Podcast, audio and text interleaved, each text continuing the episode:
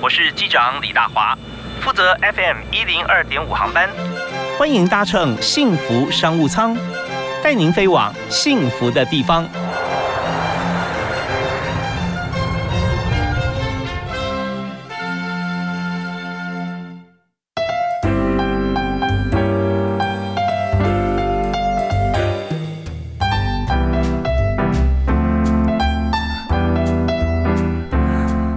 欢迎各位亲爱的听众，在明天下午的五点到六点准时锁定 FM 一零二点五收听幸福商务舱，我是李大华。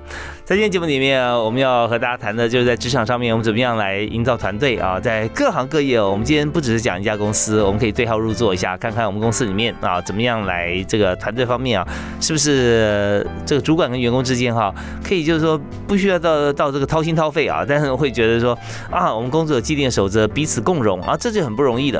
所以，我们继续请到我们的特别来宾，也是我们节目好朋友啊，台湾英霸徐博月啊，在我们节目现场跟大家分享。嗨，英霸好。哎，大。兄，所有的听众，大家好，我是台湾英霸徐博月。最近越来越多朋友跟我分享哦，哇，在这个英霸的快乐教养法里面学到很多啊，那个怎么样来教小孩，如何与孩子共舞，基本上三个原则，我想也可以跟企业分享。第一个就是说，我们划清责任界限。嗯哼，我我跟我孩子讲说，孙悟空有七十二变呀，那一诺一乐你们只有两变。他说爸哪两遍？我说大便跟小便，因为因为你要懂得负责。嗯，所以我就说，那你们能够负什么责任呢？他说：“爸，功课是我的责任。”嗯嗯，OK，很好。那家事呢？他说家事一半一半。然 后 OK，到了四要什么？然后他们开始把他们的责任厘清之后，爸爸有爸爸的责任，爸爸就是赚钱，那爸爸会安排开车，彼此的责任先理清楚。第一步，嗯嗯嗯。第二步是我们的责任，我们去吃饭，我们去旅行，我们去 shopping，我们去爬山，那叫做我们。到最后才能够为自己制定自己的幸福小确幸。OK，这是一个次序。嗯哼，次序对了，就类似你要跳华尔兹、跳 Tango 那个节奏就对了。嗯，你不能够我要跳华尔兹，你给我跳 Disco。嗯，对，所以说大家把观观念讲讲清楚，把责任讲清楚，那共同营造幸福。嗯嗯，企业也是一样，如果。最基本的责任没有办法去承担、去负责，屡次失信、失言，理由一大堆，那这个员工就是有问题的。嗯，因为他没有责任的看见。我遇到很多的家长，他们都希望孩子啊将来读台大当医生。那我就问他说：“那你的孩子每天几点睡觉？”他说：“晚上都不睡觉。”我说：“干嘛？”他说：“划手机。”那我说：“几点起床？”他说：“叫不起来。”嗯，那是你希望他考台大？还是他想到他他想要到台大，他说他答应过，说他想要读台大。我说对不起哈，如果台大医学院给这么没有纪律，然后这么不负责任的孩子只会读书，基本上这个孩子真的考上了，他是一个没有医德的孩子。嗯嗯，讲的真的非常偏僻路，很实际。技术跟纪律不同。嗯哼，飞行要求技术可以磨练，嗯，纪律会攸关生命安危。嗯。公司里面最大的问题是有经验的技术人员很多，但是他的纪律不好的时候，一定会早晚出事情。OK，好，对，所以说技术跟纪律的养成，必须从他生活、从责任感、从爱的落实开始。那华人教育当中，我们把教育的成绩当做教养成绩，意思是哦，教育考好学校，其实教养不是啊，教育是会读书，教养是爱跟责任的看见啊。嗯嗯嗯，对，所以公司员工的成长很简单，让他从他的责任心，从他爱的看见开始，慢慢培养。对，那我觉得其实人对了哈，事情就对了。像我们上一集有提到，先处理事情，再处理心情。是一个好的主管，对于人心情的处理，他要不被影响，不被偏移。所以我们上一集有提到如何听话，如何听懂员工心里的话。如果你是一个员工，将来想要当主管。你一定对上对下都要会听，这个训练，请你从家里开始。OK，好啊。对，其实纪律的一个要求，这是一个公司文化了。对，那个那个要很清楚，没有错。公司的文化就是源自于规定，规定以后形成了默契，默契之后啊，就开始产生文化。那这一部分啊，如果说我们在第一关纪律都没有定啊，规定没有定清楚的话，那公司不会有什么文化，或者有一个很很不守纪律的文化啊，因为没有纪律。好，那我们在这边我们讲的分享一下啊，犹太人哈，如果我们讲商业智慧的话，我们都知道全世界犹太人最有钱啊，他们的商业智慧是什么？其实他们说了一句话，他说：“贪心是贫穷的开始。”嗯，对，我想这句话，当时我听到的时候，我吓一跳。我们很多的投资都是为了获利，嗯，很多投资都是为了一些目的。但是他说，你你面子要有任何的起心动念，那个贪字啊，以赚了钱为为家里好为理由，然后就做投资，他说你注定贫穷。他们就告诉我，他说投资跟投机你到底怎么分辨？嗯，啊，我觉得这张股票不错，我投资啊。那这个人不错，我投资啊。他说，然后呢？他说我获利了结啊。他说，只要你想要有获利了结的概念，你就是投机客。他们对于生命的投资是不会停的，就像他买可可口可乐，他是不会卖的。买台积电他是不会卖的。他说：“你你你台积电买四十块卖六百块，跟你买四百块卖六百块，好像四十四十块变六百很聪明。”他说：“不，永远不卖的最聪明。”嗯哼，对，所以说他们对于投资跟投机的概念，他告诉我，他告诉我，他说：“只要你任何的投资想要出场，想要获得短期的获利。”通通是投机，因为风险一定在。嗯，对，所以我我今天要跟各位所有听众、亲爱的听众分享，就是思维层次的改变会带来不一样的结果。OK，好，那至于说我们应用在这个商业和工作上面哈，或者家庭里面，我们思维怎么样哈，能够有好的结果？我们休息一下，马上回来。那第一首歌，我们这个放一首老歌来听一听啊。那博威兄有没有又想到哪一首歌？我我想那个王若琳的歌。王若琳的 OK OK，这个王若琳我们就选一首，她尤其他爵士曲风是非常在行啊。是是，好，我们听王若琳的歌曲。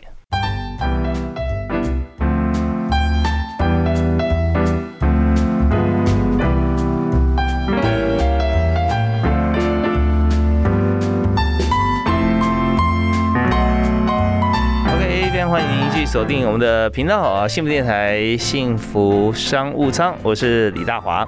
那么在今天节目里面，我们来谈犹太人的商业智慧怎么样运用在我们在台湾啊经商里面。那我们请到特别来宾是台湾英霸徐博月，也是著名的这个教养学家啊，也是我们的空军战斗机的飞官啊。是博月兄好，是主持人各位听众大家好。是我们刚刚提到说这个呃，在公司经营的过程当中啊，很多人。想说要获利，但您刚才提到说犹犹太人有个思维，就是说贪心是获利，或是这个贫穷的开始哈。那但是我们做生意其实就是为了要赚钱嘛，投资也是为了获利啊啊。那怎么样去思考到说我投资了，但是我我我我又不能太贪心啊，或者说贪心跟获利之间它的平衡点在哪里呢？其其实是看见。像主持人说，看见价值跟价格的不同。嗯嗯，你如果看见这个价值是存在的，那你就要放宽心。他们讲的更简单，就是睡得了觉。对，睡不了觉的投资基本上都是有投机的成分。OK，对他觉得说，OK，我就是买来，然后就像貔貅一样，买来之后，我觉得我看准了、看好了，然后时机点对了，那我长期投资放在那边，那我永远不卖。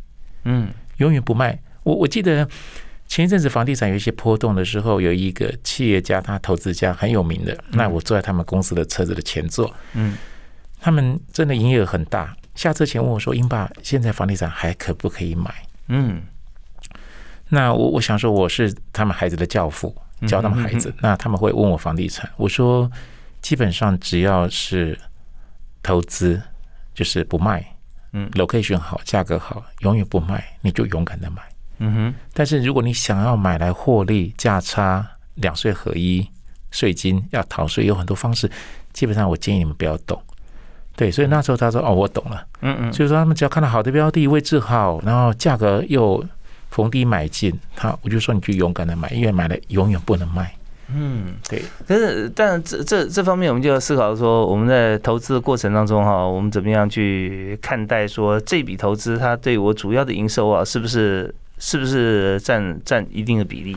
是，对。那配置的概念当然是有。有的时候，好像说他的工作，他就专门是用投资方式来获利的。他就必须来做这边一般的工作。那如果说你要去好像去购买一个一个商品啊，好比说你不做股，从来不做股票，或或者呃，你现在已经有地方住了，心有余力，你想再买一个好的房子。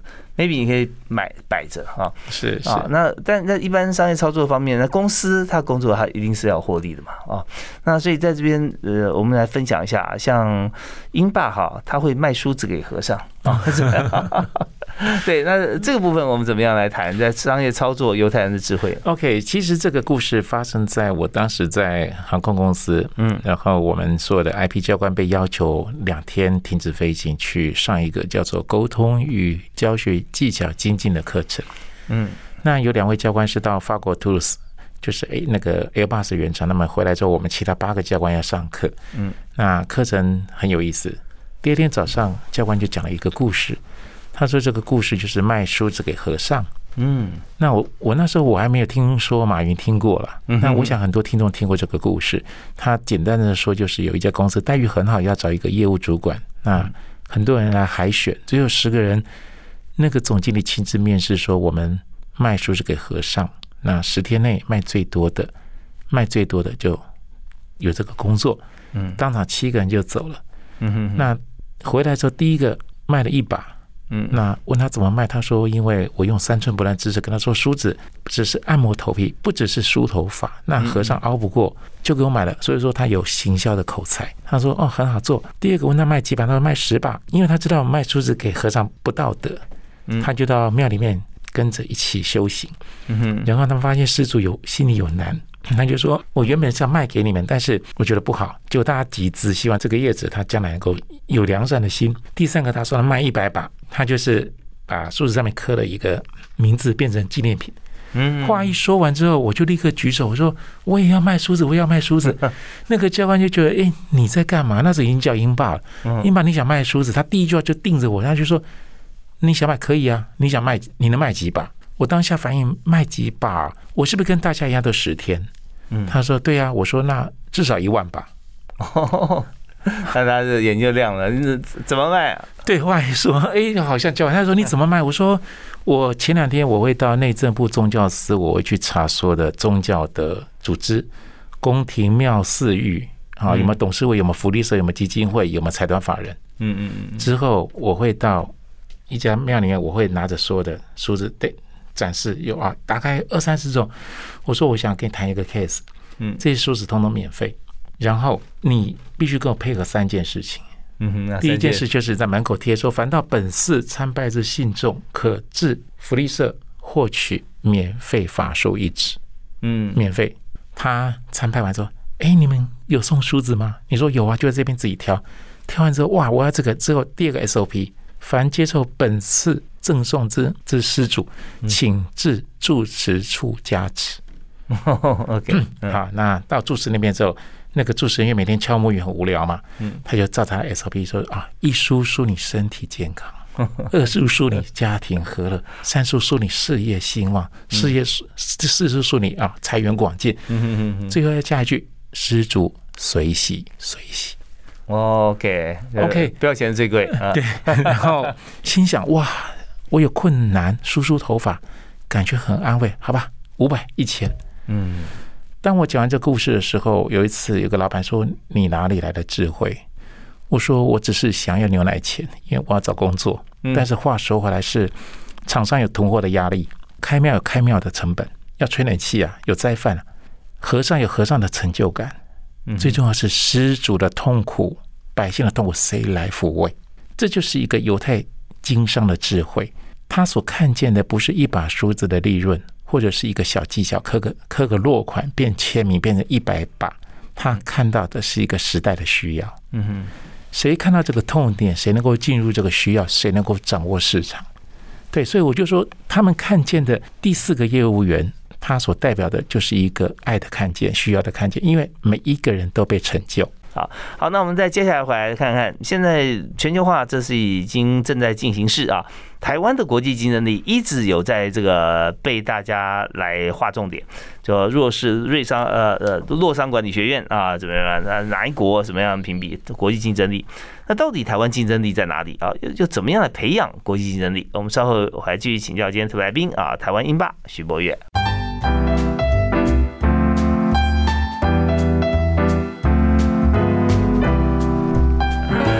月。竞争力很重要，但是讲到竞争啊，这个很多朋友都觉得很紧张啊，血压升高啊，肌肉紧绷，又要跟人家竞争了啊。那我们最近看到奥运比赛哈，然后我们看到很多不知道是哪一届啊，就是在等待的过程中，准备要鸣枪起跑之前，就看到一位这个运动员要开始啊伸展肢体啊，很轻松啊，面带微笑啊，然后发觉说，哎，他的。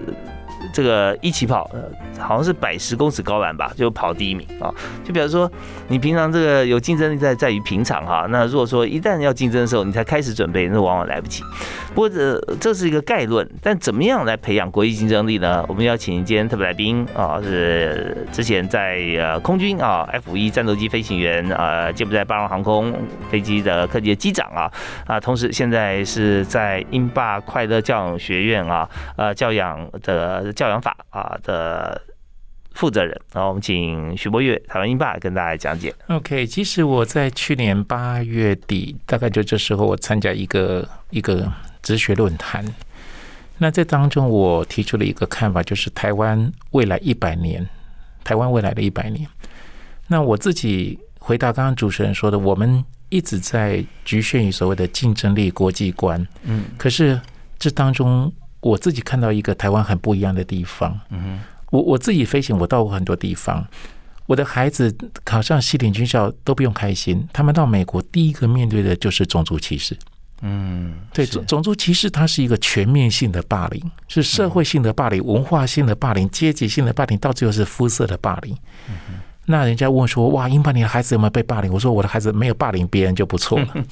他们学的双节棍。”哦，在学校双节棍一打之后变成布鲁斯嘘，然后哇还招社团，大大大大受欢迎。嗯，我到印度去应征，印度的种姓你真的没有办法改变，因为你到机场你会看到一群男生身高两百公分以上，女生身高一百八，嗯，那个那个整个那个北欧当时南欧过来的那个雅利安人。是，那你也看到他们种姓里面那些所谓的。他们有八十几个支派，然后又又黑，然后都是咖喱味的。嗯嗯，种姓制度在印度是事实，而中国是封建。嗯哼，封建制度也没有办法立刻去改变。是对，那日本是沙文，欧洲是宗教的迫害。嗯，宗教政治的所谓的政教合一的迫害。嗯哼，而这些东西在台湾居然都不见了。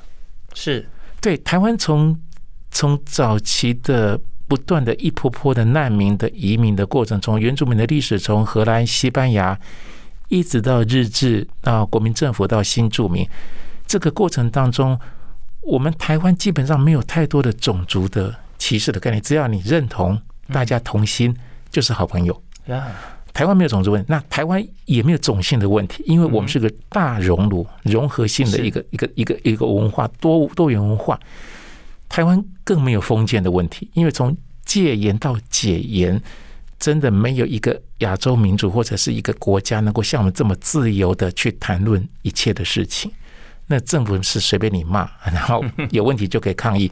然后台湾现在的平权也是亚洲之首。嗯，我要讲的是，台湾未来一百年的竞争力是在这个无拘无数。民主自由的一个思维的环境空间，我们所带来的竞争力会无远佛界，它是很吓人的。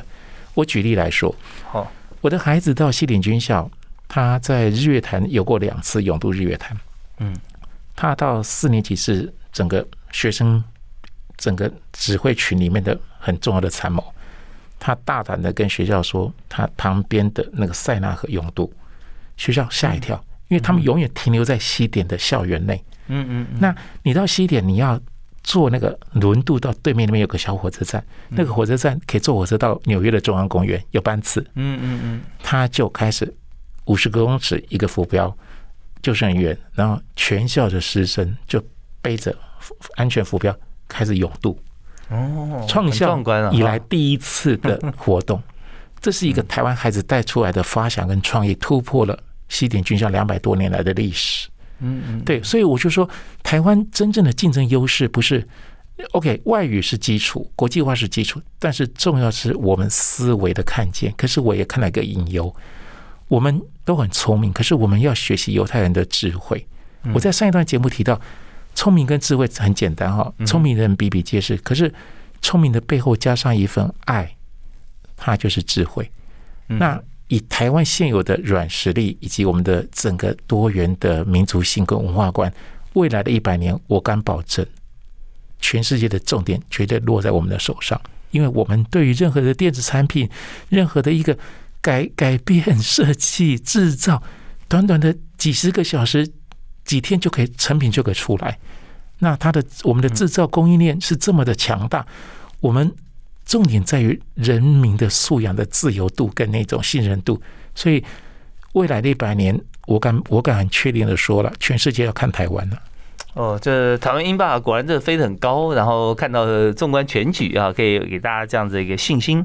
那这信心根植于实力了，是是，但在整个过程中有一些变数存在，包含像是军事啦，啊，包含像是这个疫情啊，这些都是。不过我们很很认同刚才徐博月啊英爸说的这个整个发展过程，因为我们知道说，在台湾它有它的特殊性了。呃，台湾呃有政治跟文化这两个非常重要的 core 啊，它的主轴。那政治呢是减法，文化是加法。啊，那真是减法减成什么呢？这个每次改朝换代就一堆人失业了啊，高官就拔掉了，就赶出去或被被枪毙了。那呃，剩下的这个新的政权出来啊，我们就开始就这就减，一直减减减减减到很纯粹的一个政权，就就是维持一个政权。但加法是什么呢？加法是人民的文化跟生活习惯。是我，在台湾也吃过这个历历代或者各国的美食，对不对？哈，是是。过来就是卷春菜啦，啊，再来就更早一点，像日式料理啦，很很多像这文化、服装各方面，这都加法加上去，加上去就减不掉了。啊，因为这是记忆，所以台湾包容性很大。那我们在这边我们要休息一下，稍后回来我们要谈谈看，以这个犹太人智慧来讲哈，那我们在台湾的竞争力怎怎么样来培养啊？就我们有想法，但是我们做法该怎么做啊？那我们休息一下，回来谈。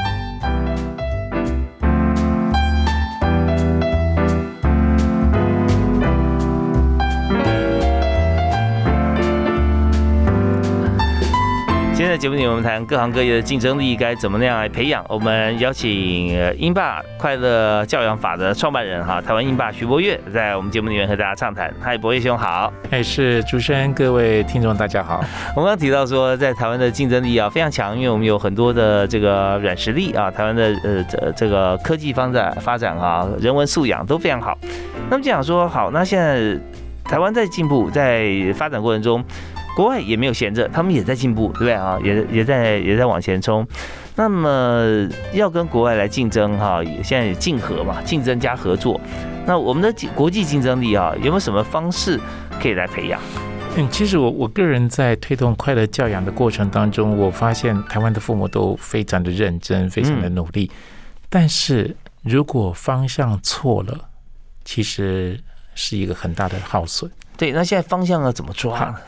举简单的说哈，我我看过以前看过一篇报道，就是那个肯亚的选手在跑马拉松，嗯，就在转弯的地方他没看到标识，他就跑错了，他从第一名变到最后一名。是，那回到教养生活当中，很多的父母觉得哦，OK，别的孩子有学这个有学那个，我的孩子没有学，很紧张，觉得没有学到会输人家。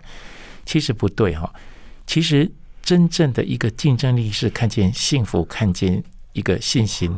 那这样子的一个幸福的看见，不是一窝蜂的跟着大家学，不是在害怕跟比较当中，而是适才适性。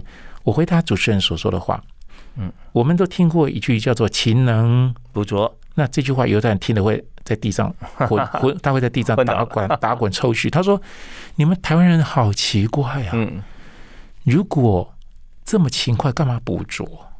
嗯，这么勤快，应该要去补优点，补天赋。”补天分是是，你你本身数学不好，去补数学，你多个五分，然后每个每个天补，每天两个小时，然后多个十分，从六十变八十。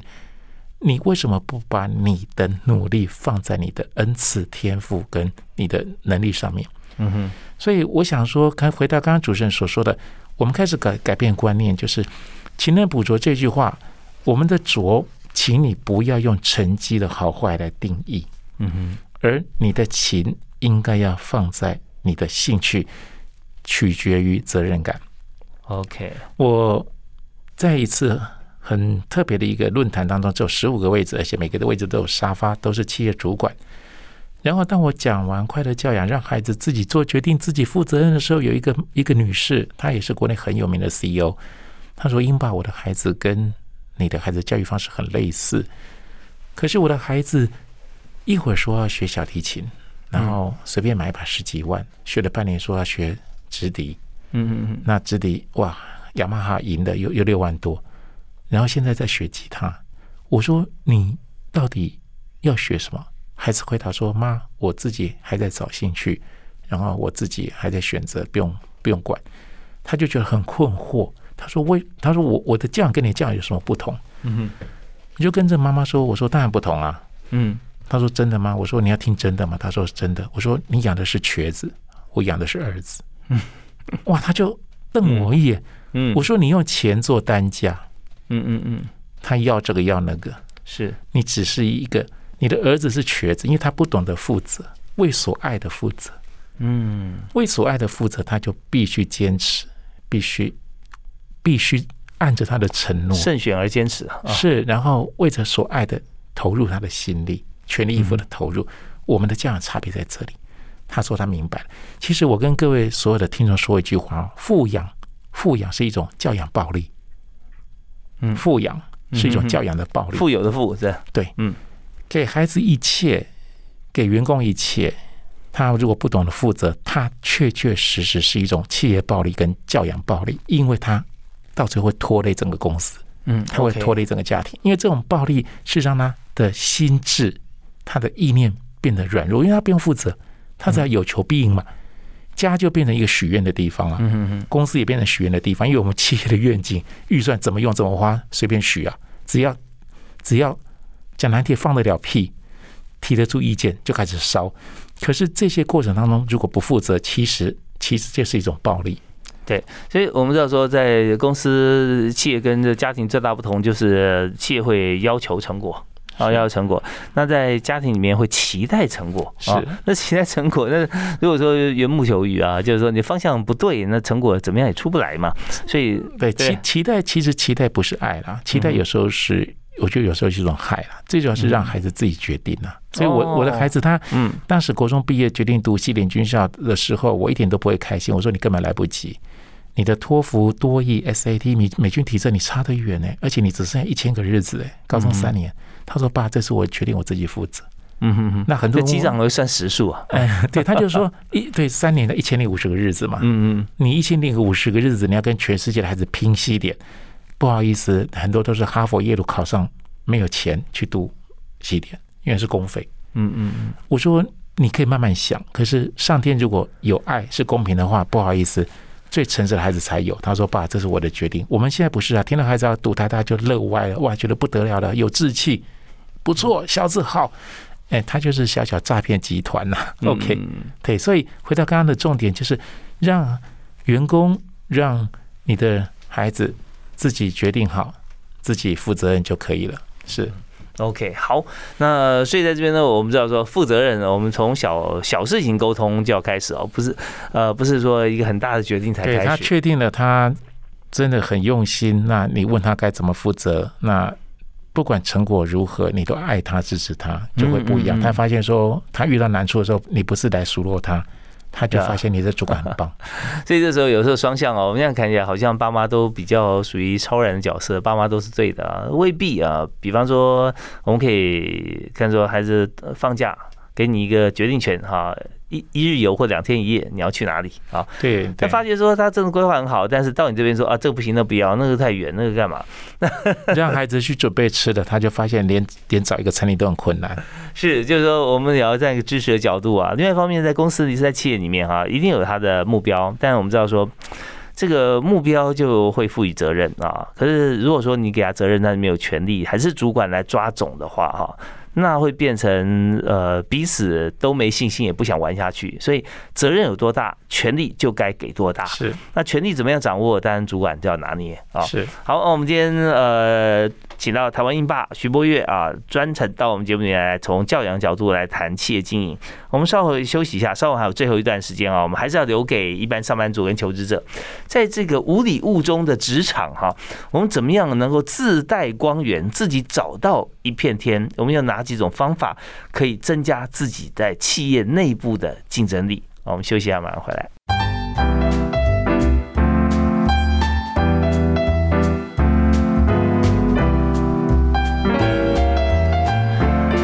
现在到了这个毕业季之后了啊，现在还是有很多的朋友正在找工作，或者是呃骑驴找马，先找个工作，然后还在观望，在年底之前啊才会稍微抵定一下这届毕业生。那碰到疫情又特别麻烦，所以我们今天特别邀请台湾英霸徐博月啊，博月兄来我们节目现场谈教养，也谈人才培育，还有就是我们自己如何提升。